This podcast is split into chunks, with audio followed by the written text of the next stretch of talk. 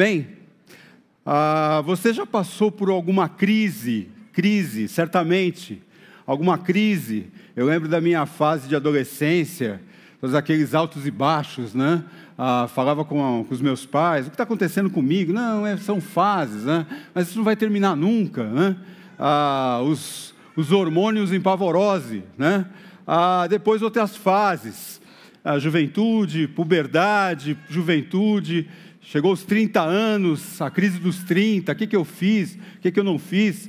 Outro dia, conversando aqui na borda, eu falei assim: ah, eu acho que eu descobri o meu problema. Eu cheguei na, na, crise, na crise da meia-idade. Né? Aí o Renato virou para mim e falou assim: já, já passou, você já passou da meia-idade. Já.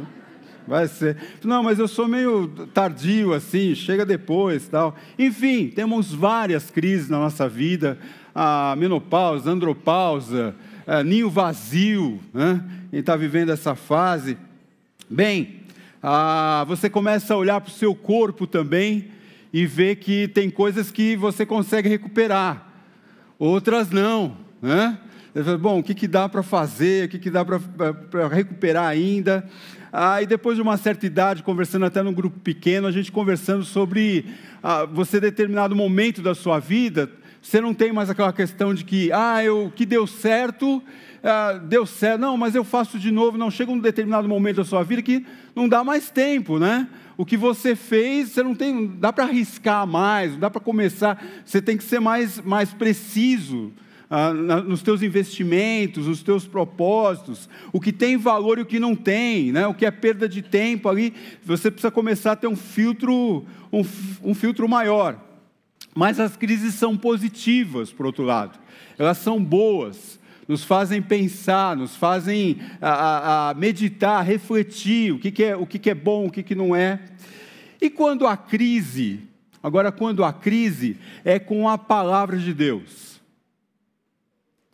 não, não, não que a palavra de Deus não, não é bem a Bíblia, mas com a interpretação de certos conceitos e ensinos que quando você começa a estudar de fato a Bíblia, vamos peraí, sempre me falou, o pastor falou que era assim, mas deixa eu estudar aqui para ver se é isso mesmo, né?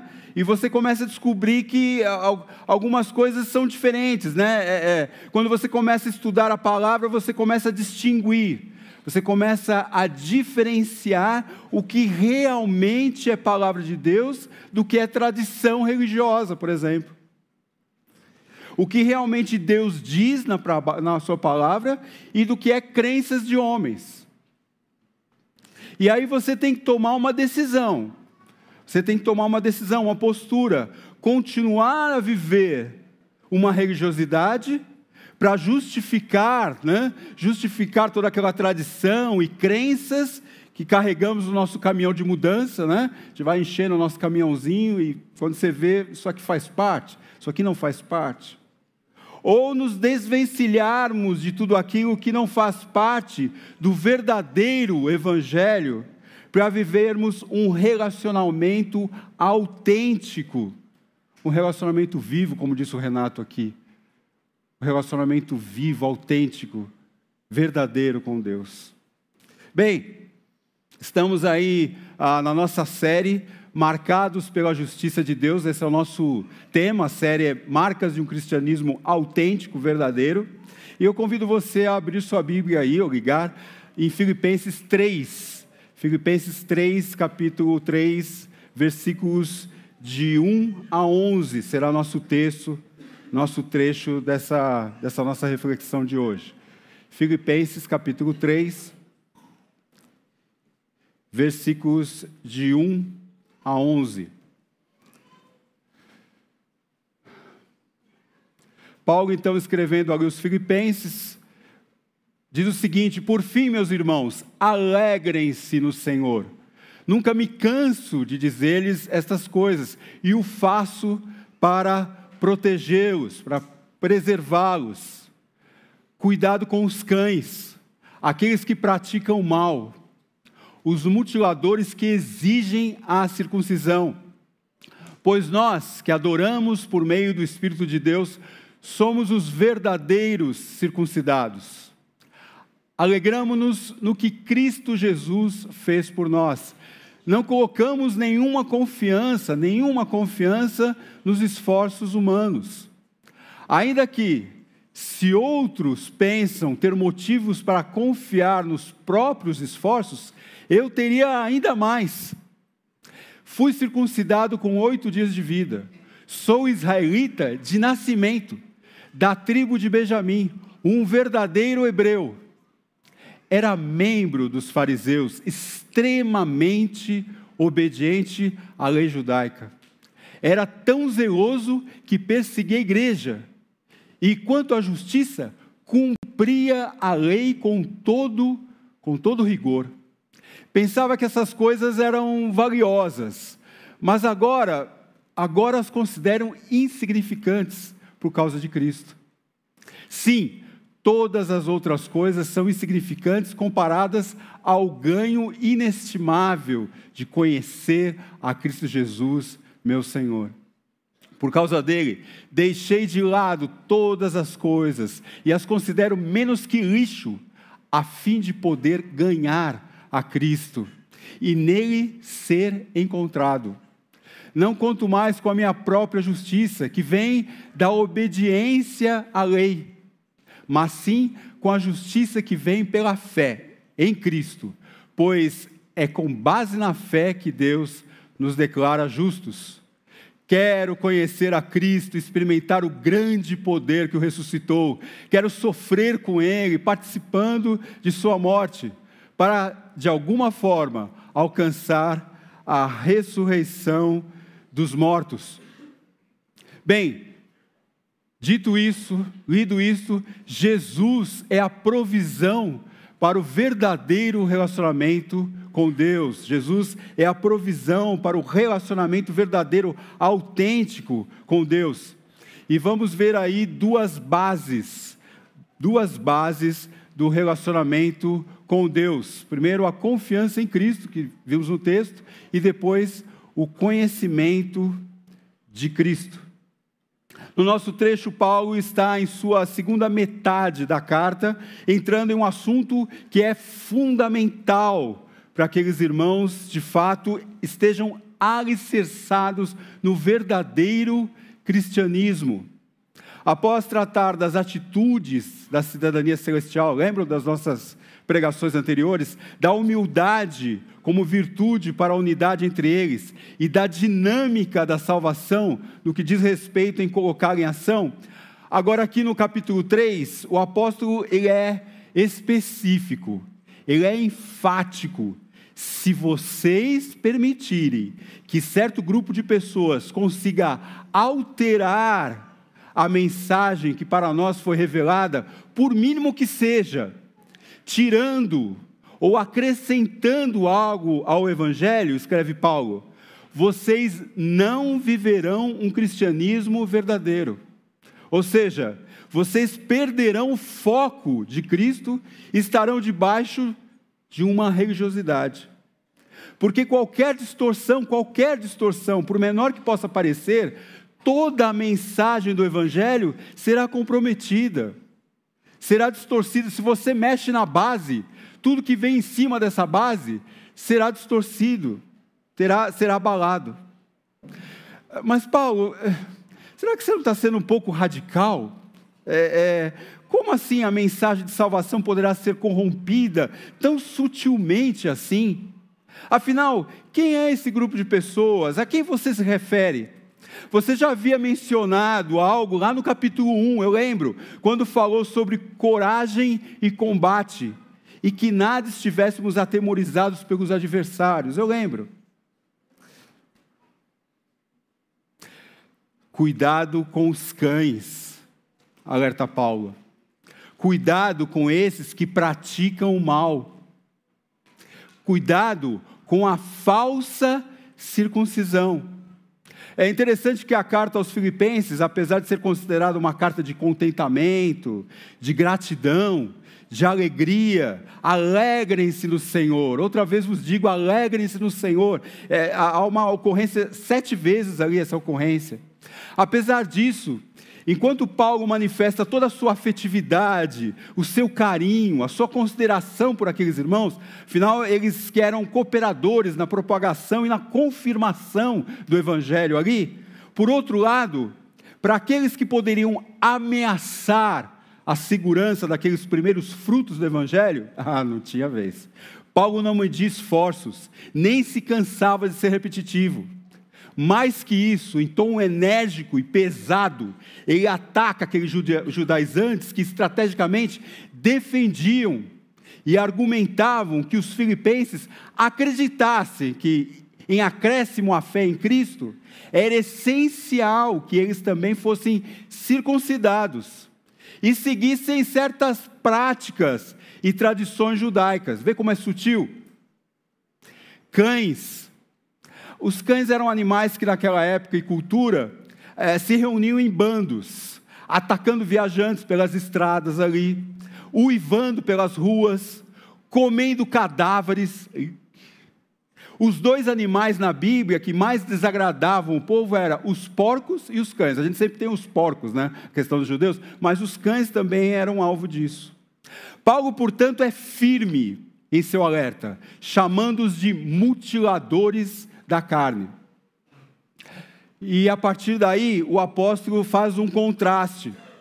Faz um contraste entre a confiança em Cristo e a confiança na carne.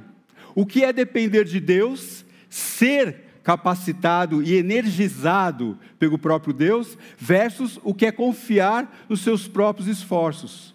O que é verdadeiro versus o que é falso.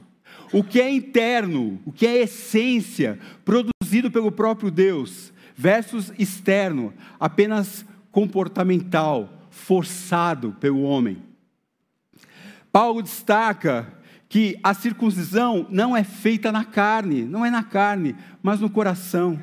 A verdadeira adoração não é ritualista, fria, mecânica, mas se dá pelo Espírito de Deus que nós agora habita.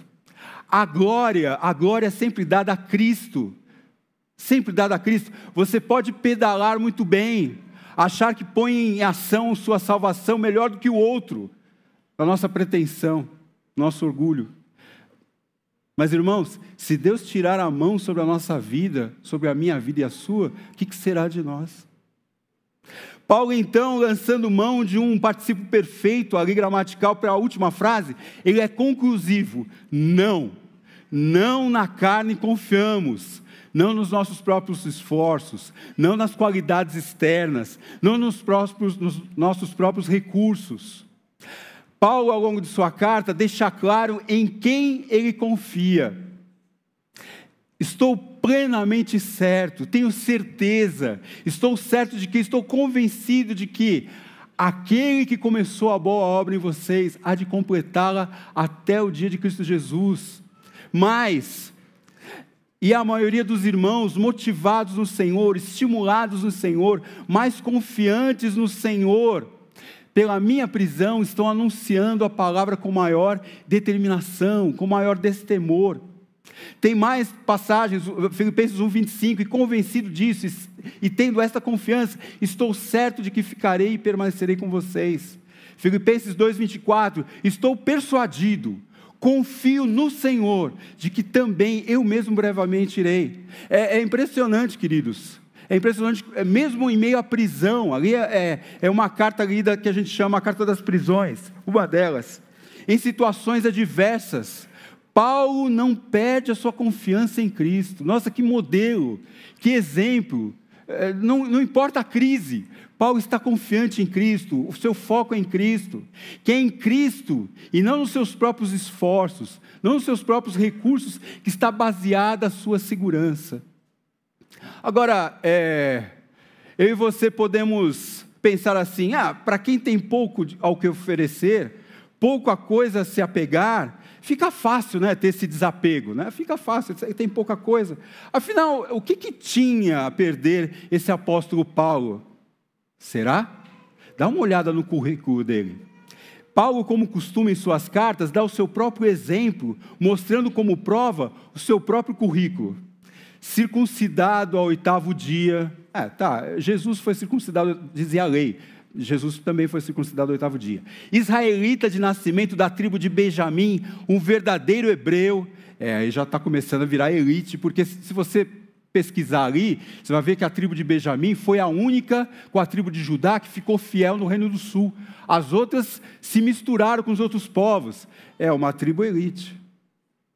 Quanto à lei, fariseu, grupo religioso mais, eles eram mais xiitas, nada passava despercebido. Opa, precisa cumprir isso aqui. Opa, precisa fazer aquilo lá. Não, aquilo lá.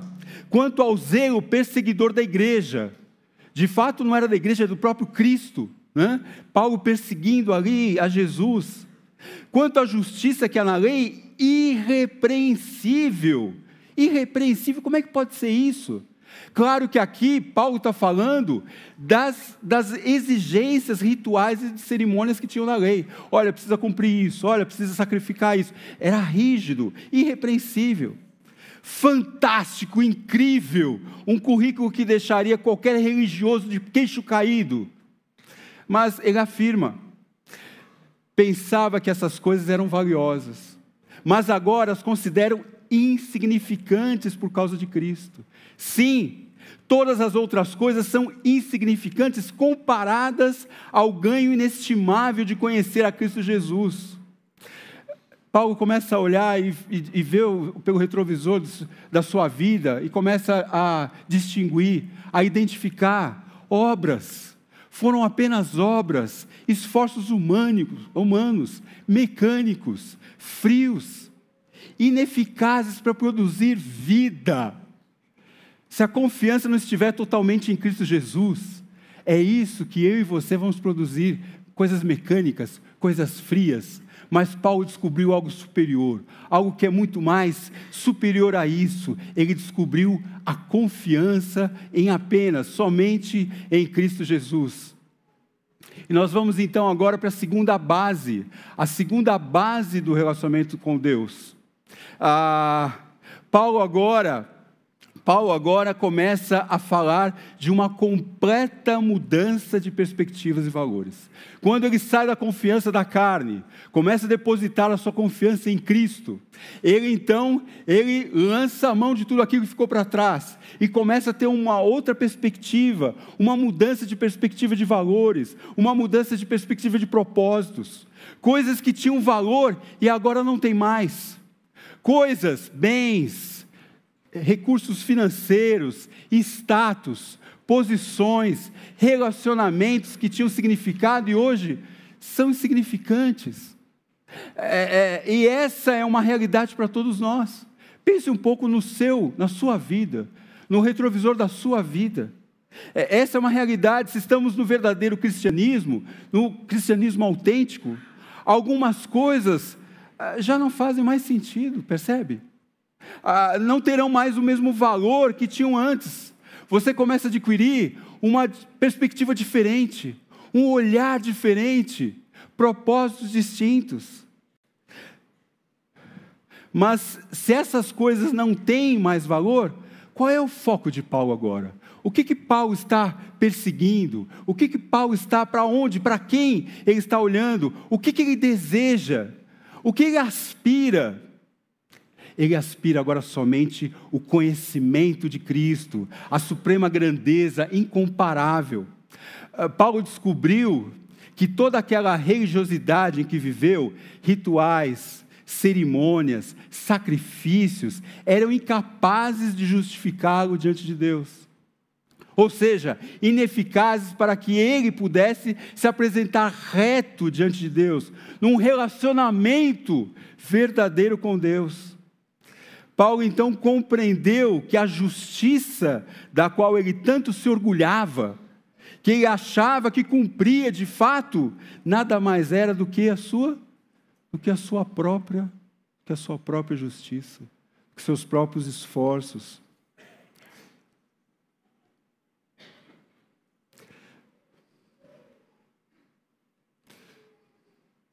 Não, não conto mais com a minha própria justiça, que vem da obediência da lei, mas sim com a justiça que vem pela fé em Cristo, pois é com base na fé que Deus nos declara justos, Deus nos declara retos. Bem, deixa eu te dizer uma coisa. É, todos nós, todos nós, todas as pessoas estão debaixo da justiça de Deus. Ninguém está isento do dever de cumprir a lei de Deus. A, a questão é como cumpri-la. Como é que qualquer pessoa pode cumprir? Como é que uma pessoa pode cumprir a justiça de Deus? A justiça significa conformidade com a lei, tomar a forma, tornar a forma da lei. Como podemos nos conformar então, tomar a forma da lei de Deus? Bom, só tem duas maneiras, ou esses dois caminhos: ou pela obediência integral, plena da lei, você e eu cumprimos a lei integralmente, plenamente. Não estou falando da lei cerimonial, mas a lei plena do coração interno, ou cumprindo, pagando a pena pela não obediência da lei. Sou sentenciado culpado. Não, eu não consigo cumprir toda a lei. O que Paulo até então tinha era apenas, na realidade, uma falsa interpretação do cumprimento da lei. Porém, ele de fato nunca seria capaz de cumprir a lei na sua integralidade, de forma plena. É, pense um pouco comigo, por exemplo. Pense um pouco comigo, por exemplo, as pessoas em geral. As pessoas pensam aí fora, por exemplo, como podemos nos apresentar retos, corretos diante de Deus? Como podemos satisfazer a Deus? O que, que as pessoas respondem? Ah, eu preciso fazer o bem, não fazer o mal para o próximo. Não vamos é, é, notar que elas dirão o que fizeram, ou fazem, ou tentam fazer. Vai ser sempre nessa métrica: o que, que eu posso fazer, o que, que eu não fiz, o que, que eu tenho que fazer. As respostas serão em termos de esforços humanos pessoais. Porém, é uma falsa interpretação, da mesma forma que os judeus, é uma falsa interpretação, é um engano. Somente um, um só, tomou a forma da lei nos seus dois aspectos. Jesus obedeceu a Deus integralmente, de coração, integralmente, plenamente. Jesus também sofreu a pena na cruz em nosso lugar pela nossa desobediência. Jesus cumpriu a lei então das duas formas, dos dois lados, dos dois sentidos dessa lei. Quando Paulo descobriu isso, gente, caiu a ficha. Lembra daquela viagem a Damasco, que ele caiu do cavalo? De fato, não foi ali que ele caiu do cavalo. Foi quando ele começou a ter esse, esse impacto na vida dele, começou a olhar para a palavra, para o Antigo Testamento e falou: não, peraí, tudo que eu fiz foi em vão, tudo que eu fiz foi esforço humano, isso não cumpre a palavra. Não é isso que Deus quer para a minha vida, não é dessa forma que eu vou ter esse relacionamento verdadeiro. O tombo, então, maior não foi do cavalo. Ele não olhou para mais nada e decidiu: eu agora quero tomar a forma de Cristo na minha vida. Quero conhecer a Cristo, experimentar o grande poder que o ressuscitou. Não havia maior prioridade para Paulo, maior urgência do que se conformar a Cristo em todos os seus aspectos. O poder de Cristo era o único antídoto que poderia curar Paulo do seu próprio orgulho, da sua própria vanglória, da sua própria justiça própria. Não é assim com você? Não é assim comigo? Quem pode lidar com o seu próprio orgulho? Ninguém. E Paulo descobriu isso. Só o Senhor Jesus pode trabalhar, o teu poder de ressurreição pode trabalhar no meu orgulho, trabalhar da minha própria justiça. Paulo agora desejava não só se alegrar nos benefícios da sua salvação, de seu relacionamento, mas também nos sofrimentos de Cristo. Olha, eu quero ser participante também dos sofrimentos de Cristo na minha vida, disposto a tomar a forma de sua morte como uma forma de honra, de agradecimento a Cristo pela sua vida. Eu quero honrar o Senhor com todo, tudo que eu tenho, até que, mesmo que seja necessário, eu irei até a morte pelo Senhor. Pela certeza de que, de alguma forma, mais cedo ou mais tarde, ele estaria face a face com aquele que era o autor da sua salvação. Jesus, então, é a provisão, é a solução para o verdadeiro, o autêntico relacionamento com Deus. Agora, dando um break aqui para nós, olhando agora para nós aqui, como é que a gente pode aplicar isso na nossa vida? Como podemos estar permitindo que distorções, que aparentemente são pequenas, são irrelevantes, mas que compromete um cristianismo verdadeiro? Você começou já a se perceber nisso? Perdemos a confiança, o foco em Cristo e permitimos que se interponham e fiquem entre nós e Jesus. Por exemplo, vamos dar alguns exemplos, a gente fala bastante disso, né? Por exemplo, o dízimo. Aprendemos, ou muitos de nós aprendemos o dízimo como uma obrigação, como um peso. Não, mas é, no Antigo Testamento dava o dízimo para o pro, pro, pro templo, agora aqui é só dar o dízimo para a igreja. Não, você tá, isso está entre nós e Cristo. Jesus é o sacrifício cabal, é o único sacrifício. Se aquelas pessoas do Antigo Testamento tinham que sacrificar, e aquela questão de não dar o dízimo, não tinha o serviço ali do templo, e eles tinham o relacionamento deles cortado com o próprio Deus por causa disso, nós não vivemos essa realidade aqui. Eu não dependo, você não depende de igreja nenhuma para se relacionar com Deus. No aspecto de que o sacrifício foi feito. Olha, o meu relacionamento aqui é vertical, eu e Deus. Sim, há o desdobramento horizontal. Mas olha, eu não preciso de sacrifício nenhum, de templo nenhum. Eu dou a minha oferta, como a gente fala aqui, biblicamente, em desdobramento e agradecimento como um privilégio. Deus, olha, e se você tiver endividado, hein? Vou fazer uma perguntinha básica. Se você tiver endividado, não, aí eu tenho que me endividar mais, é isso? Quantas pessoas no seu caminhãozinho de mudança se endividaram porque acharam que o dízimo era uma obrigação? A vida totalmente atrapalhada financeira. E biblicamente a gente olha e fala assim, querido, para, para, vai acertar a sua vida. Olha, vai fazer o Finanças Borda, vai acertar a sua vida, para que você possa dar com privilégio. Deus está aqui, ó, minha vida está toda organizadinha aqui, ó. Agora eu posso dar a minha oferta aqui. Olha, Deus, é com o meu coração, meu privilégio. A ceia. Ah, eu sou digno ou não sou digno? Ah, domingo eu estou lá, porque é ceia. Gente, por quê? Será que você só faz a ceia bíblica de coração quando vem aqui, nesse prédio, e tomar o cálice, aquele cálicezinho? Sério? E no grupo pequeno, e quando você está com os irmãos juntos ali, não é um momento de comunhão? Não é um momento que você tem que se autoanalisar? Para mim, por exemplo, toda reunião que eu faço, tudo que a gente está junto, a gente vai sair, a gente vai. É, um, é, uma, é uma forma de eu analisar meu coração. Escuta, é, é, como é que está essa questão vertical, horizontal? Está tudo bem? Você está aqui, mas é, as coisas. Está tudo certo? Tem alguma coisa a acertar? É oportunidade de acertar minha vida. O pastoreio, por exemplo, a gente tem visto muito essa questão do pastoreio aqui na borda. O pastoreio mútuo né? É, é uma responsabilidade de todos. E o pastoreio é uma mão, é uma via de dupla, de dupla mão. Não adianta eu querer forçar você. Olha, querido, não, não quero. Não, quero, eu vou orar por você. Ah, Jesus, o Espírito Santo que toque você, que convença você. Não, vamos fazer espias, espias de pecados. Vamos lá, quer ver? Tá? Agora é terrível também que você tem a mídia, né? É, Vou orar por você. Olha, é, pego o que ele está mostrando aqui. Eu preciso orar mais. Deus, fala com esse irmão. Se eu puder, me dá liberdade de conversar com ele. Mas dá uma leveza, sabe? Ah, ah, falando sobre a minha captação da questão das crises.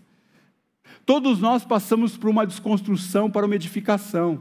Todos nós passamos por distorções doutrinárias, ambientes que passamos, lugares que passamos, ensinos que nós obtivemos, e quando a gente começa a olhar, a gente começa a ver por uma outra perspectiva. Opa, peraí, isso aqui não, não tem lugar, eu preciso tirar, eu preciso ser responsável nisso. Todos nós ganhamos uma nova perspectiva dos nossos valores, de propósitos, de relacionamentos, de prioridades. Como é que está a sua agenda? O que, que você prioriza na sua agenda, no seu tempo? Em função do incomparável conhecimento de Cristo. Eu quero conhecer mais o Senhor. Como é que eu faço isso? Como é, como é que eu consigo é, conhecer mais o Senhor? Como é que eu consigo é, é, entender mais o teu caráter na minha vida, as tuas virtudes? Eu, eu quero, eu desejo. Como é, que, como é que eu faço isso? Como é, que, como é que as pessoas vão ver mais o Senhor, conhecer mais o Senhor por meio da minha vida? Como é, como é que é isso? Eu vou começar a andar com pessoas mais maduras, mais, mais maduras do que eu, que têm mais experiência na palavra. Eu, eu, eu vou priorizar estar na, na, escola bíblica, eu vou priorizar estar no grupo pequeno, ah, eu vou priorizar, eu vou, eu vou priorizar conhecer aquilo, porque isso vai ser canal para isso. Quero tomar a forma de Cristo. Isso que estou fazendo me leva para mais perto de Cristo? Leva as outras pessoas a entenderem melhor quem é Cristo, quem é Jesus. O que estou pretendendo? Planos, projetos, me levam para um conhecimento mais profundo de quem Ele é, do seu caráter. Deus, muito obrigado pela tua palavra, obrigado porque a tua palavra é viva, eficaz e obrigado porque a gente tem tido a oportunidade de conhecer de fato o verdadeiro Evangelho ter contato de fato com o verdadeiro Evangelho.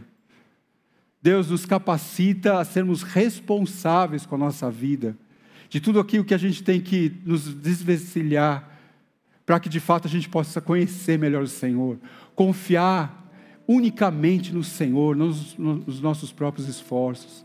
Deus, muito obrigado por esse milagre que tem acontecido, porque não vem de nós, é do Senhor a nossa vida e como comunidade de fé também. Em nome de Jesus. Amém.